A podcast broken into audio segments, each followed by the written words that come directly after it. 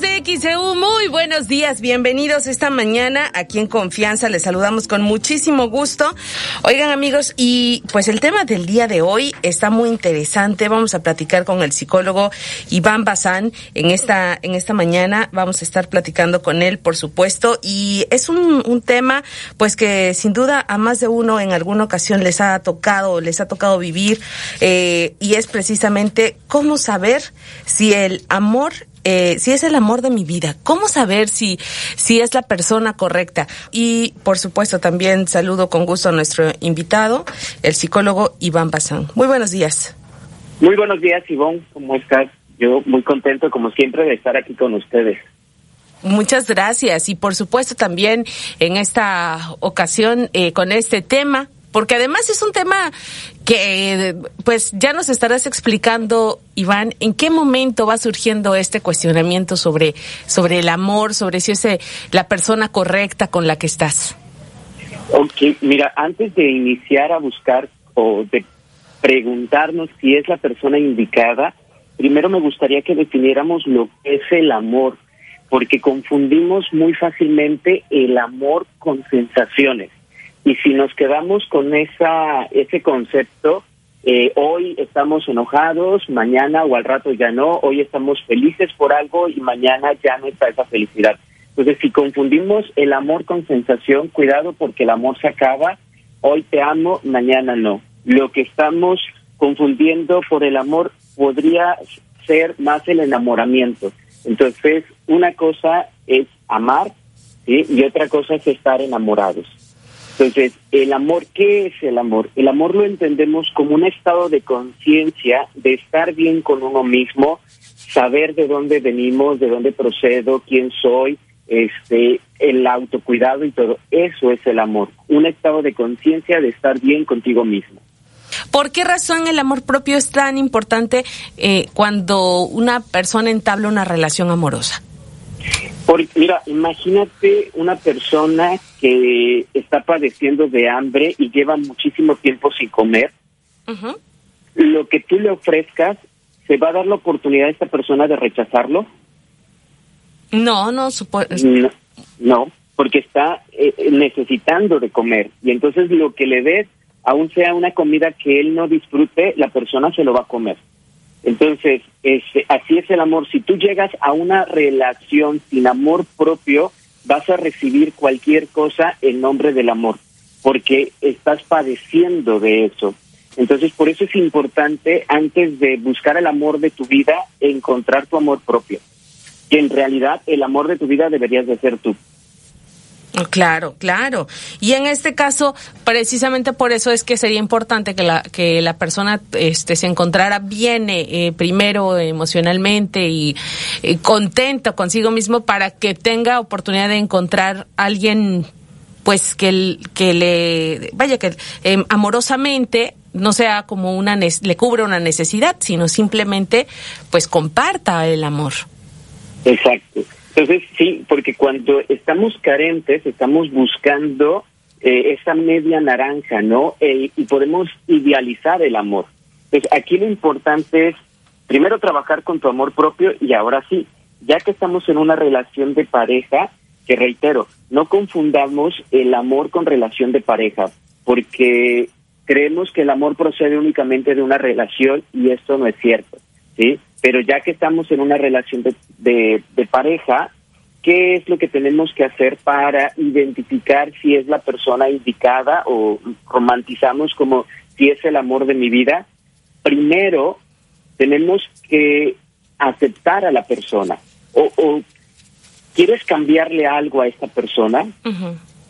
Si quieres, si tu respuesta es sí, visualiza a esa persona que ahorita está en tu vida y que tú dices, probablemente pueda ser el amor de mi vida. Visualízala. ¿Hay algo que quieras cambiar en él o en ella? Si tu respuesta es sí, probablemente no estés con el amor de tu vida. ¿sí? Esto no significa que tengas que, que resignarte, ¿no? Lo hemos hablado en otros momentos, la diferencia entre aceptar y resignación. Aceptar es, reconozco que esta persona es de esta forma, pero no la quiero cambiar. Y ya de manera libre y consciente decido si continúo o no en esta relación. Pero si yo me aferro a querer cambiar algo de esta persona, entonces cuestionémonos si estamos en la relación indicada. Y no quieras eh, eh, esto de es que el amor lo va a cambiar, es una gran mentira. El amor no va a cambiar a nadie el amor no va a cambiar a nadie y esto es muy complicado este pues a veces aceptarlo o entenderlo porque muchas relaciones se basan este ese vínculo en ser quizá esa esa ancla o ese salvavidas con con esta este sueño o esta añoranza de poderlos cambiar. Sí, es que nos vamos así, es que más adelante estoy viendo, por ejemplo, que es una persona deshonesta, estoy viendo eh, que quizás hay algunas cosas que hace como beber demasiado, no sé, algunas cosas que tú consideras que no van con tus valores, con tus principios, con tu proyecto de vida, pero si estás diciendo, bueno, es que quizás el amor lo va a cambiar o más adelante va a cambiar, eso es una gran mentira.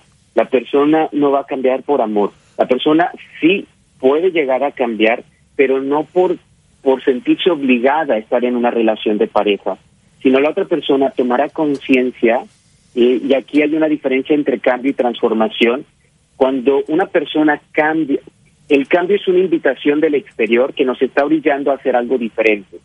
Cuando el chico o la chica le dice a la pareja, o dejas de ser tan controlador, posesiva o celosa o celoso, o terminamos. Entonces la persona hace un cambio, pero no hay una toma de conciencia y entonces no llega a la transformación. La el cambio es inherente a la transformación, pero en la transformación hay una toma de conciencia. Entonces, la persona puede cambiar, pero no cambiará, eh, no, no nos esperancemos, se cambiará por amor. Ok, eso es muy importante porque precisamente eso lleva a veces a un desgaste tremendo en las, en las relaciones de pareja por estar eh, deseando que se dé ese, ese cambio que nunca va a llegar, ¿verdad? Sí, eh, en automático vendrán esos cambios, esas transformaciones. Dos, cuando tenemos un proyecto de vida en común, cuando, por ejemplo, si estamos, y no es que le diga iniciando la relación, a ver, platícame si yo estoy en tu proyecto de vida, no, pero si la otra persona, su sueño es irse a vivir al extranjero y tú quieres quedarte aquí en tu ciudad con tu familia, cerca de los tuyos, entonces ahí quizás no, no tenga nada que ver con el amor, tenga que ver más con proyectos de vida completamente diferentes y es sano, y reitero, no tiene nada que ver con el amor, pero nunca nos sacrifiquemos en nombre del amor. Entonces, eh, reconozco si tenemos el mismo proyecto de vida y si esta persona me está sumando, definitivamente todas las personas nos suman porque son maestros de vida, porque si aun cuando terminamos la relación porque me traicionaron, porque me engañaron, me doy cuenta de lo que no quiero y estoy aprendiendo para mis futuras relaciones.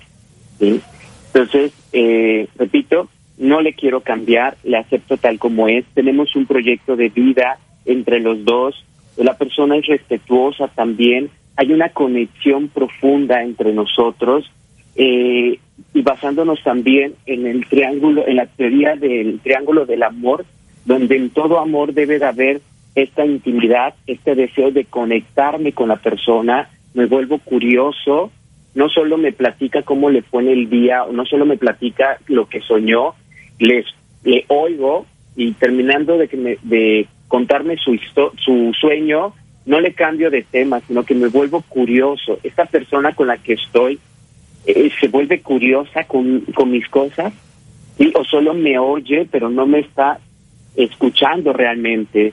Otro de los elementos de este triángulo del amor es el compromiso. ¿Realmente esta persona también está comprometida en la relación o solamente soy yo quien quiere comprometerse? Otro de los elementos es la atracción. Claro que la atracción física también es importante. ¿Me atrae completamente la persona o también hay cosas que me gustaría que cambiara? Estos son algunos de los elementos. Claro, ok, bueno, pues esto hay que hay que considerarlo. Este, precisamente ahora que se ha puesto tan de moda ese término de las relaciones tóxicas, pues este podría, verdad, una persona a lo mejor sin darse cuenta estar en una de ellas o estar generando una relación, este, pues que no sea tan eh, saludable emocionalmente, pues porque están a lo mejor en direcciones equivocadas, de acuerdo a lo que nos estás explicando, psicólogo.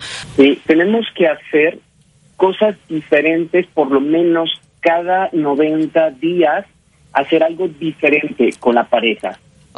¿Y qué significa hacer cosas diferentes? No solo es este ir al cine, ir a cenar, no. Atrévete a hacer algo que nunca has hecho con tu pareja. por ejemplo, ir a acampar, ir a patinar sobre hielo, ir a, este, no sé, hacer algo que no hayas hecho anteriormente. Ok, y en este caso, eh, el atreverse estas nuevas experiencias, ¿en qué les suma a ellos como pareja, psicólogo?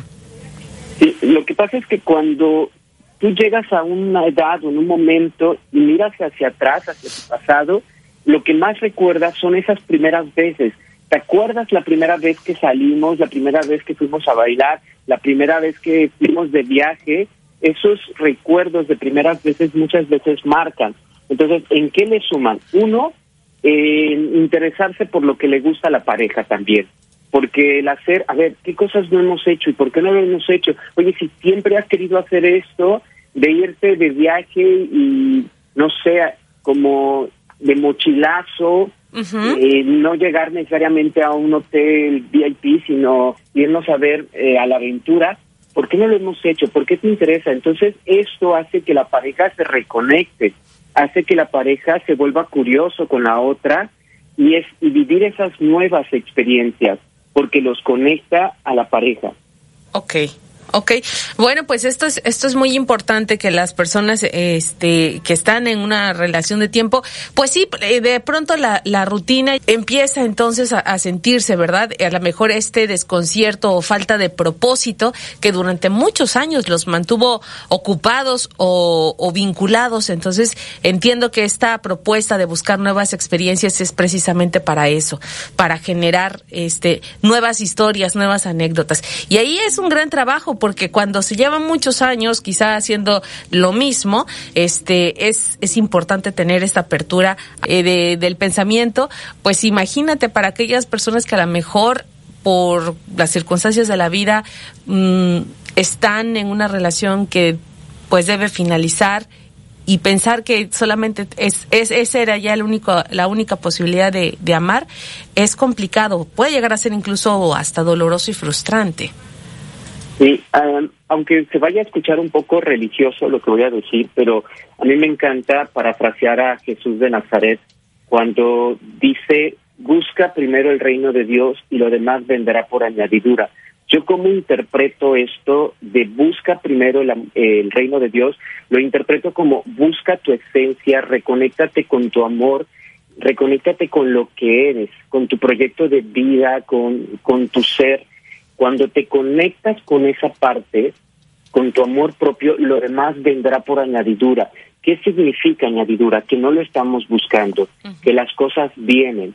Entonces, cuando la persona se conecta con su amor propio, con su con su propio autocompromiso de valoración, autocuidado, límites, etcétera, etcétera, el amor de su vida vendrá por añadidura, sin que lo estemos buscando. No nos, no nos obsesionemos en buscar a la persona. La persona indicada llegará en su momento indicado. Correcto, muy bien. Pues psicólogo Iván Bazán, muchísimas gracias por estar con nosotros el día de hoy en esta charla aquí en Confianza y este pues para aquellas personas que quizá están en la misma en la, misma situación de estar en esta mm, eh, búsqueda, a lo mejor hasta de pareja, o están en este cuestionamiento dentro de la relación en la que están actualmente, ¿dónde pueden acercarse? ¿Dónde pueden platicar contigo? a través de mis redes sociales como psicólogo Iván Bazán en Facebook, Instagram y YouTube. Y mi número de teléfono es 2292 23 39 26.